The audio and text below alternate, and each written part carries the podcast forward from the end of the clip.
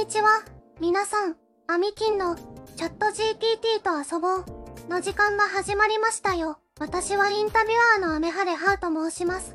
ハウちゃんと呼んでくださいね。今日は特別なゲストが来てくださったので、一人ずつ自己紹介していただきたいと思います。まずは、じいちゃんからお願いします。はいはい。ちびしきじい、ノーマルですよ。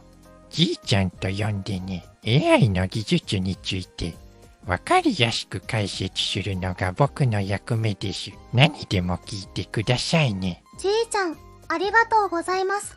次は、チャット GPT 役の流星くん。どうぞ。あ、よろしく。青山流星です。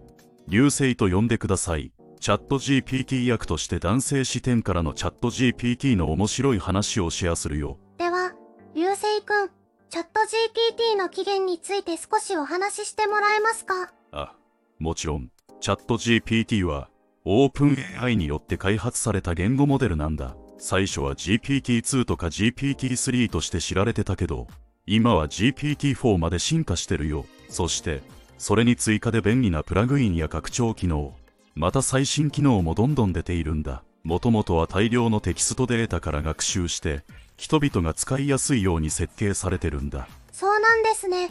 これからどんなお話が聞けるのか楽しみです。次は、女性チャット GPT 役のごきさんです。はい。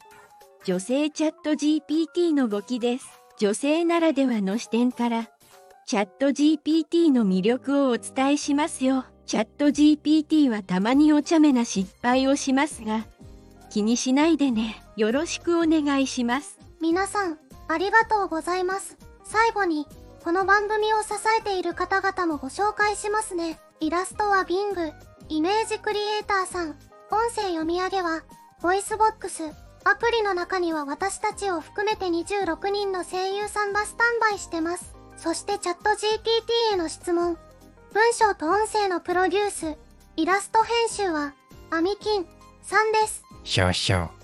この番組は多くの人々と AI 技術のおかげでできていますね。アミキンさん、人々が気になる話題の企画を次々とプロデュースして、さらに技術的で難しい話をわかりやすく編集してくれてありがとうです。それでは、次回も、チャット GPT と遊ぼう。